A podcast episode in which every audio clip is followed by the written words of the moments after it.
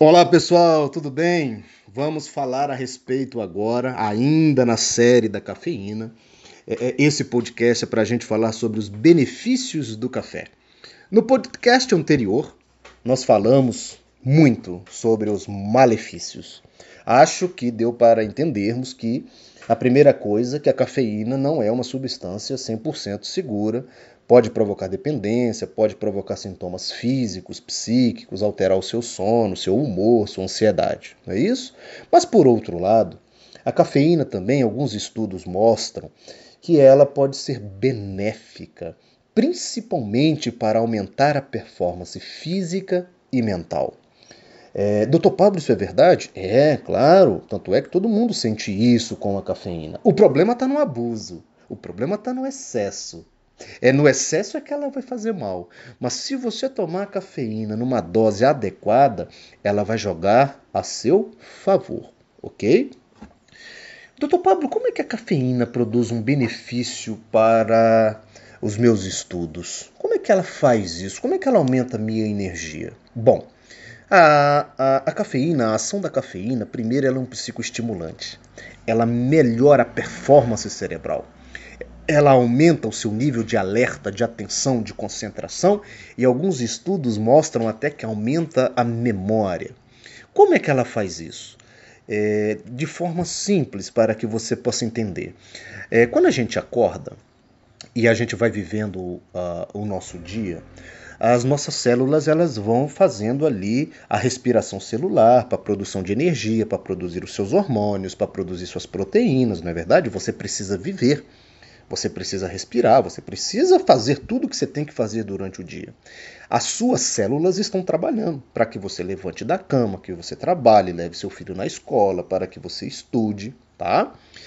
Quando essa célula trabalha, o resultado desse metabolismo, como se fosse assim as fezes, como se fosse o xixi, como se fosse o resultado é, a, a, consequência do metabolismo, uma das substâncias que é produzida em função da geração de energia é uma substância chamada adenosina. Essa, essa, essa palavra é interessante. Adenosina. Portanto, a adenosina é uma substância gerada pelo metabolismo de cada célula do seu corpo, na produção de energia. É como se fosse o xixi para ser eliminada. É como se fosse algo que vem de um processo gerador de energia, chamado adenosina. Ok? Gente, qual é o papel da adenosina? Nosso organismo é fantástico. A adenosina, então, ao longo do dia, ela vai se acumulando à medida que suas células vão produzindo energia para você viver. Concorda comigo que não tem como essa adenosina sumir? Ela vai sendo produzida dentro do, ela vai ficando dentro da célula. Você, é como se fosse a bexiga produzindo, é, é, é, é, acumulando e depositando xixi. De tempos em tempos você vai lá e faz o xixi. E a adenosina ela vai sendo acumulada dentro da célula ao longo do dia e se acumulando no organismo. Gente, a adenosina ela é um sinalizador de cansaço para o corpo. À medida que ela vai se acumulando e o nosso dia vai acontecendo, lá no final do dia e do início da noite, ela está no seu nível máximo. E esse nível máximo começa a sinalizar para o organismo que é hora de parar, que é hora dela ser eliminada, que é hora de sono. Aí o que, que você vai fazer? Dormir. E é no sono que você elimina a adenosina, fazendo com que você acorde com níveis baixos de adenosina, cheio de energia para viver o seu dia inteiro. Olha que legal. Então a adenosina ela é formada durante o dia e eliminada durante a noite. E ela é uma substância do cansaço, do sono. Doutor Pablo, para que, que você deu essa aula de adenosina, meu Deus do céu? Para a gente falar da cafeína. Olha o que, que a cafeína faz no cérebro: bloqueia o efeito da adenosina. Pronto. Tá aqui agora. Eu, eu tive que dar essa aula para você entender o efeito da cafeína. Por que, que a cafeína é um psicoestimulante? Porque ela vai lá e não deixa a adenosina avisar para o organismo que ele está cansado.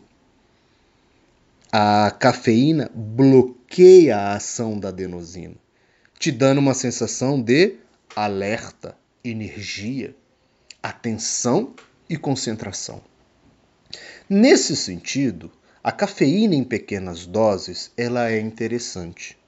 OK? Porque você vai aumentar o seu nível de alerta, você vai aumentar o seu nível de energia. Isso vale tanto para a mente, para o desempenho mental, cognitivo, intelectual, quanto para atletas que praticam atividade física. Isso também vale para a musculatura, vale para o coração. Ela aumenta a frequência cardíaca, ela aumenta a frequência respiratória, ok?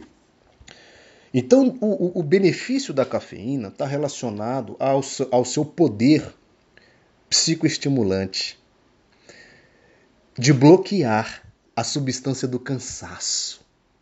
Mas o limite, o limiar entre o benefício e o malefício é muito tênue. Gente, aqui está o problema. Porque a distância entre o benefício e o malefício é muito curta. É um perigo.